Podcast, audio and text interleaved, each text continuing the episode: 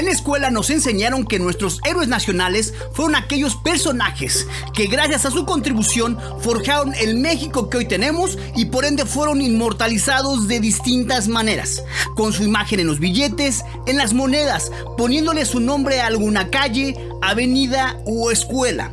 María Josefa Crescencia Ortiz Telles Girón, mejor conocida como Doña Josefa Ortiz de Domínguez, una de las primeras participantes en la conspiración de Querétaro y pieza clave para el inicio de la lucha que encabezó el cura Miguel Hidalgo y Costilla o Frida Kahlo, autora de unas 200 obras, principalmente autorretratos en los que proyectó sus dificultades por sobrevivir y obras que hoy son ampliamente reconocidas a nivel mundial.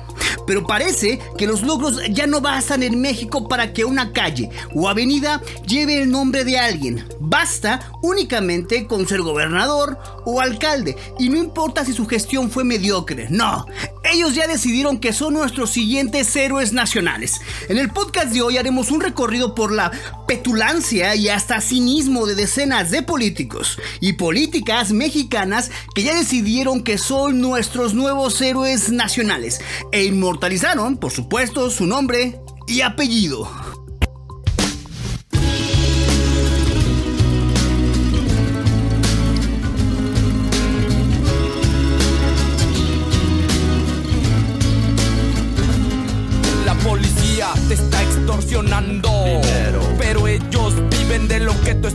Pagando. Y si te tratan como a un delincuente, no es tu culpa. Dale gracias al regente. Hay que arrancar el problema de raíz. Y cambiar al gobierno de nuestro país. A la gente que está en la burocracia. A esa gente que le gustan las migajas. Yo por eso me quejo y me quejo. Porque aquí es donde vivo yo ya no soy un pendejo que no guachas los puestos del gobierno. Hay personas que se están enriqueciendo. Gente que vive en la pobreza. Arturo Montiel, gobernador del Estado de México durante el periodo de 1999 a 2005, absuelto de cargos de corrupción. A pesar de que había una fuerte evidencia en su contra, al no poder justificar una fortuna familiar de cientos de millones de dólares, se premió con un libramiento en Chalco, un bulevar en Villa Nicolás Romero y dos calles en San Mateo y Galaxia Cuautitlán, además de una escuela que por supuesto porta orgullosamente su nombre. Seguiré dando la batalla por México. Esta es mi vocación. Esta es mi pasión. Con Montiel, pongamos a México en marcha. México está tapizado de escuelas, hospitales, calles y colonias con nombres de funcionarios públicos. Son huellas de políticos señalados, de desvío de recursos públicos, altas deudas públicas y nexos con el crimen organizado o violación a los derechos humanos.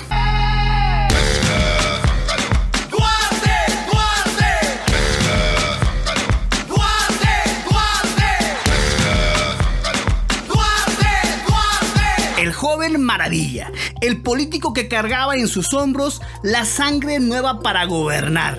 El exgobernador de Veracruz, Javier Duarte de Ochoa.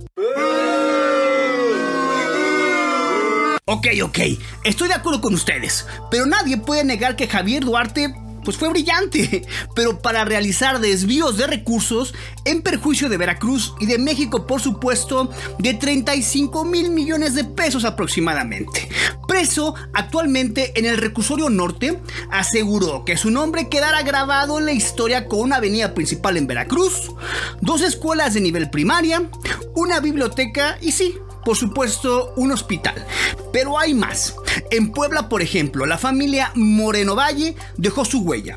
El abuelo Rafael Moreno Valle, médico militar, tiene su calle en Tlaxcalcingo, un bulevar en Atlisco y un hospital de traumatología y ortopedia, doctor y general Rafael Moreno Valle. Faltaba más. Otra familia, pausada en el tiempo, es la de Del Mazo. Alfredo Del Mazo Vélez fue gobernador del Estado de México de 1945 a 1951. Alfredo Del Mazo González lo fue de 1981 a 1986. Y Alfredo Del Mazo Maza es el actual gobernador. En Ixtapaluca hay una colonia, En Valle de Chalco, una avenida. Y en Chalco de Díaz Covarrubias, otra, con el nombre Alfredo del Mazo. Digo, ¿no? Para no olvidarnos.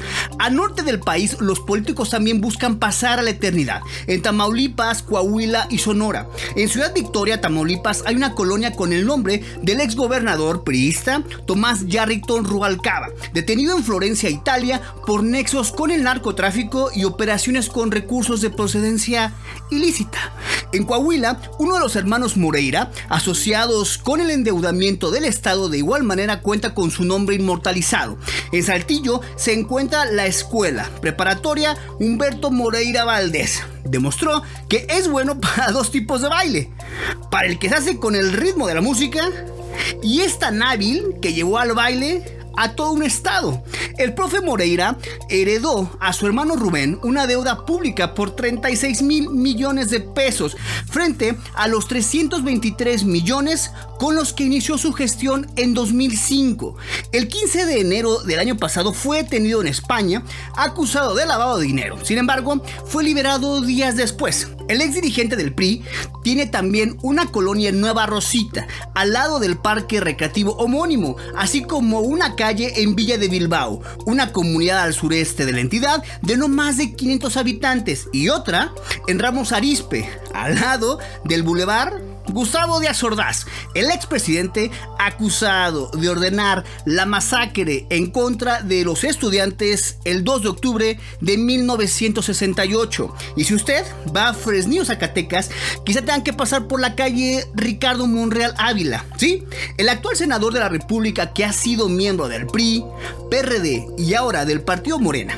Monreal tiene su propia calle que ya inmortaliza su nombre y apellido en Zacatecas, de donde es originario y además estado que gobernó. Ah, por cierto, Ricardo Monreal fue el personaje que corrió aún y cuando tenían permiso al staff de la multipremiada película Roma de Alfonso Cuarón cuando era jefe de la alcaldía Cuauhtémoc. Quítenme todo. Quítenme todo. Todas las calles, háblenles. ¿Quién les autorizó aquí poner esto? No, no, yo soy el delegado. No hay ningún permiso. Quítenme todo. Alrededor. Además de exgobernadores, políticos recordados por corrupción como la ex lideresa sindical de educación, Elvester Gordillo Morales, presa por enriquecimiento ilícito y absuelta. Milagrosamente, tiene una calle en Ciudad Cuauhtémoc, Chihuahua. No me apena llorar, porque sí creo que las lágrimas hacen bien al cuerpo y al espíritu.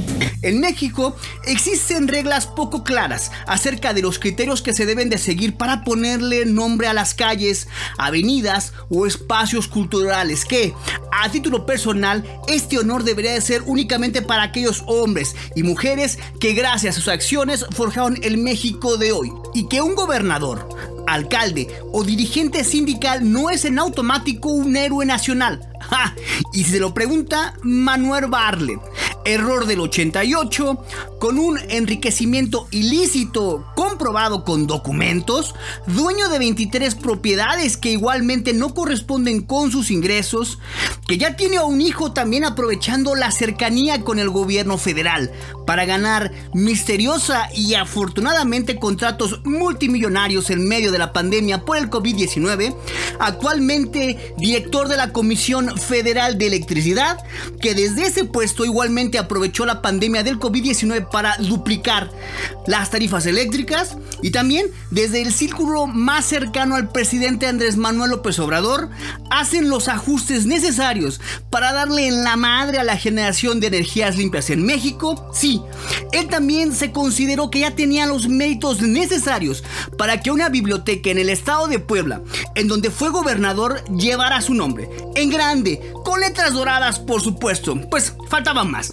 Yo soy Eduardo Valdés, quien les agradece que nos hayan acompañado por estas deplorables historias de nuestro México mágico, tan hermoso, pero tan pequeño y corruptamente gobernada en todos, todos los niveles y estados de la República. Hasta pronto.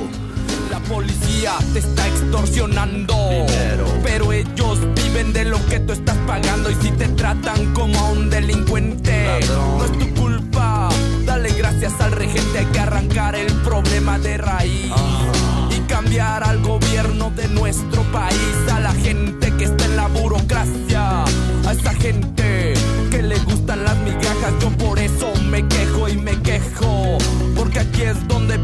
ya no soy un pendejo que no guachas los puestos del gobierno. Hay personas que se están enriqueciendo. Gente que vive en la pobreza. Nadie hace nada porque nadie le interesa. La gente de arriba te detesta. Hay más gente que quiere que caigan sus cabezas si le das más poder al poder. Más duro te van a venir a coger. Porque fuimos